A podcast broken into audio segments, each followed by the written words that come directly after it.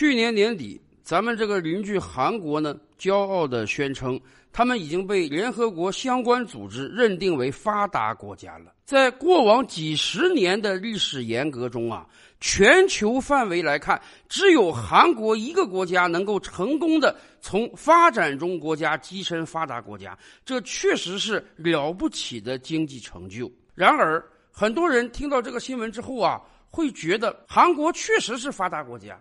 但是很显然，韩国老百姓的生活水平跟美日西欧这些传统发达国家还是有很大区别的。甚至有很多人不客气的指出啊，韩国就是个伪发达国家。为什么？因为韩国老百姓的日常生活水平似乎真的不像那些国家的人。咱们就说吃这一个问题上吧，到今天为止，很多韩国人还是以能吃到排骨为乐的。很多韩国人买水果还得按个买，一个家庭要分享一个苹果的，所以啊，这也怨不得很多人觉得韩国这个经济发达水平似乎普通老百姓没有享受得到。当然，韩国人家自己是很自豪于本民族的美食的，经常性的人家说一吃早饭就要端出十个碟子八个碗来，但是很显然，他那十个碟子里装的只是各种各样的泡菜而已。很多到韩国旅游吃过真正韩餐的中国人都评价说呀，韩国饮食这简直就是个门面功夫，每次吃饭都抬出一堆盆盆罐罐、碟碟碗碗，结果没有一个好吃的，或者说大量都是各种各样的咸菜、泡菜、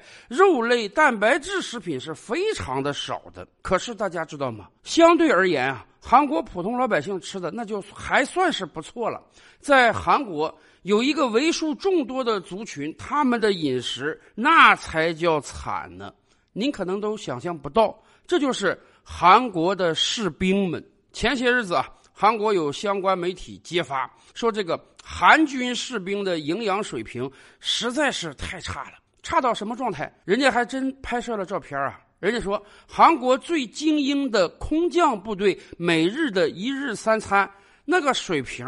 简直就跟韩国监狱犯人享用的一样。大部分时间呢，韩国的士兵们一日三餐离不开泡菜汤和泡菜。早上吃泡菜，中午吃泡菜，晚上也吃泡菜。韩军饮食结构中啊，主要大量使用的就是海苔呀、豆腐啊、辣白菜呀，连鸡蛋都很少见，更不要提肉类了。当然，咱也不能说从来没有肉，每一餐可能还有那个一片两片的猪肉。要吃排骨，恐怕得每个月打牙祭的时候才吃得上了。所以，韩国媒体说啊，纵观全球各国，士兵是最需要营养的。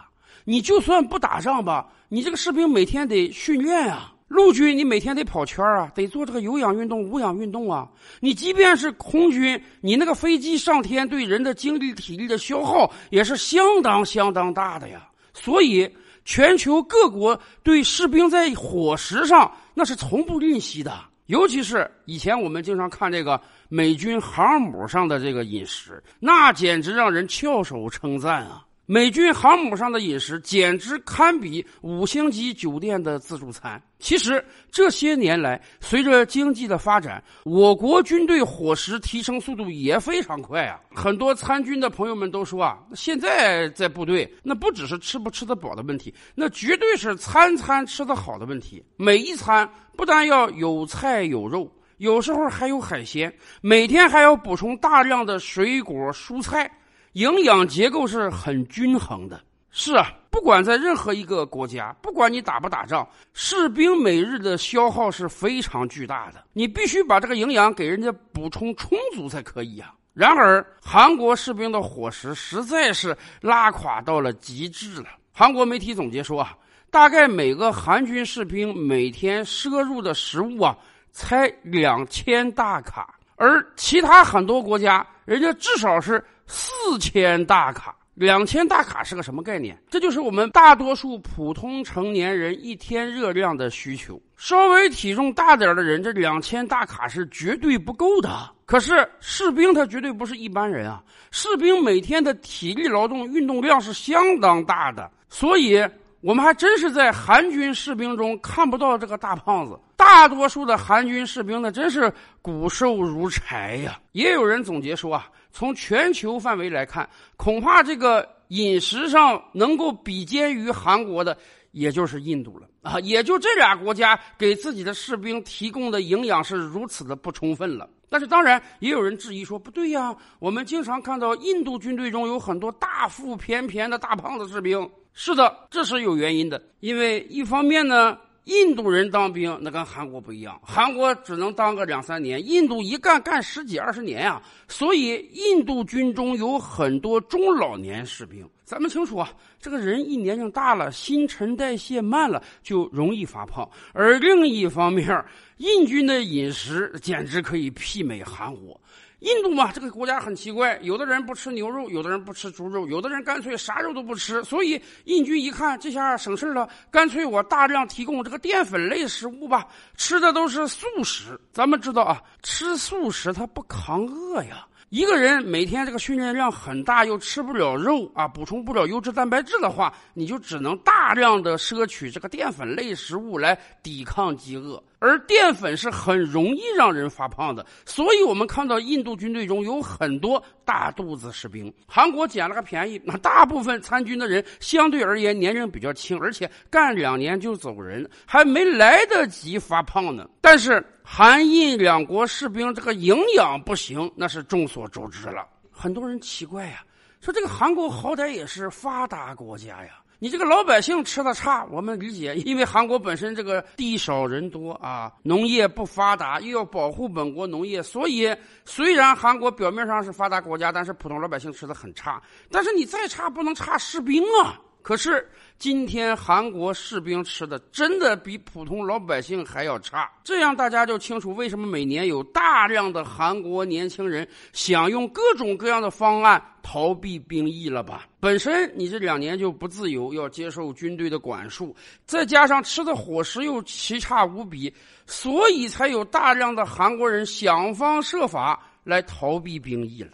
为什么韩军的伙食会这么差呢？我们想大概是两个方面的原因。首先，第一呀，韩国军队数量有点太多了。韩军今天有多少士兵呢？哎，不同的资料显示，大概是四十万人到六十万人之多。这个数字实际上是相当庞大的。为什么？可能我们经常看各种战争片儿，说你这个几十万、上百万人打仗是很正常的。可大家不要忘了，那是战争时期。和平时期很少有国家会维持这么庞大的军队规模。比如说，以往我们就跟大家聊过啊，实际上在二次大战之前，美国的陆军只有十万人左右。被日本偷袭珍珠港之后，美国迫于无奈加入二战，短短一年之内，美国暴兵百倍。到二战结束的时候，美国拥有了上千万的军队，但是二战打完了，大多数士兵还要退伍回家的。和平时期嘛，国家没有必要花那么多钱养那么大规模的军队。可是又有人说啊，那么四五十万、五六十万军队放在当今之世，算是多吗？算多，不光绝对数量算多，相对数量都算多呀。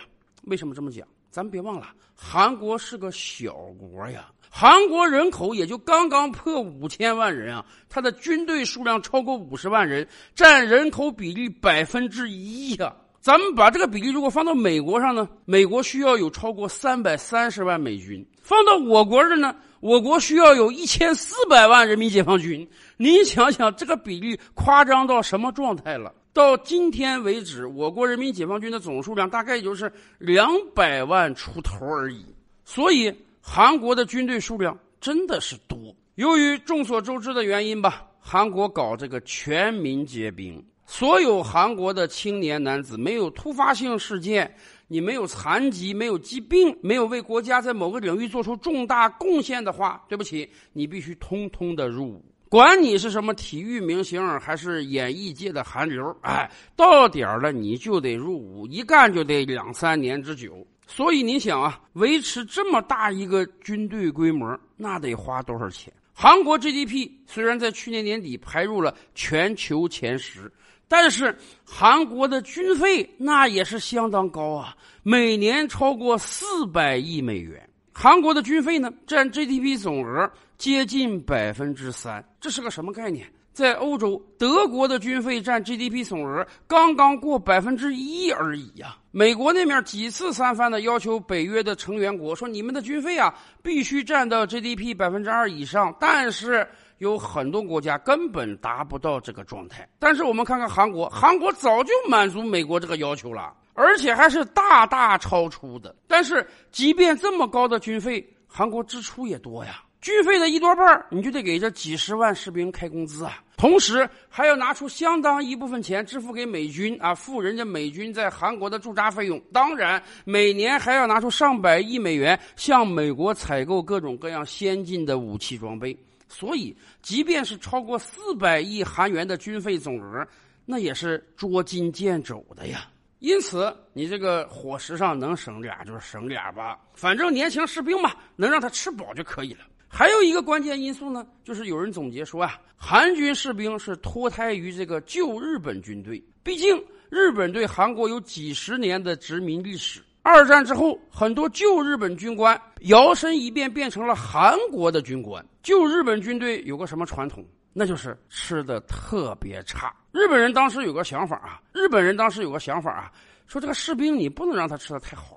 吃的太好了，吃的太饱了，他就没有斗志了，就得让他维持饥饿，就得让他每天这个吃饭啊，维持一个最低的生活标准，哎，他才能有斗志。所以韩国军方也从日本接过了这个思维啊，对士兵的日常生活就是不能给照顾的太好了，就是得让他们吃比普通老百姓还要差的伙食，甚至跟监狱囚犯一样。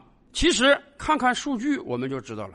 据韩国相关媒体说啊，今天每个韩国士兵的伙食费呀，大概在一万韩元上下啊，分这个不同军种。一万韩元是多少钱呢？大概就是五十多、六十左右人民币。咱们初听这个数字，感觉还行啊，一个人一天六十块钱的这个伙食标准，应当是能吃的挺饱的，倒未必吃的特别好啊。可是别忘了，这是在韩国，韩国那个物价，尤其是食品价格是相当高的。一个普通小学生中午便当恐怕就得要个十几二十人民币，所以每天一万韩元的伙食标准对于军队来讲，这绝对不算高。就给这么俩钱偶尔还有人克扣一下，难怪韩国军队的饮食水平是如此之差了。但是当然。有一个好消息，那就是随着近些年韩国出生人口的减少，人口的不断萎缩，韩国军方已经表示，未来无法维持这么庞大的军队规模了。因为现在每年才出生二十多万人口，还有一半是女性。那么未来，即便一个逃兵役的人都没有，韩国军队的规模也恐怕连现在一半都维持不到了。那么到那个时候，如果还维持这样的军费，参军的人少一半，可能韩国士兵的饮食水平才能略微提升一些吧。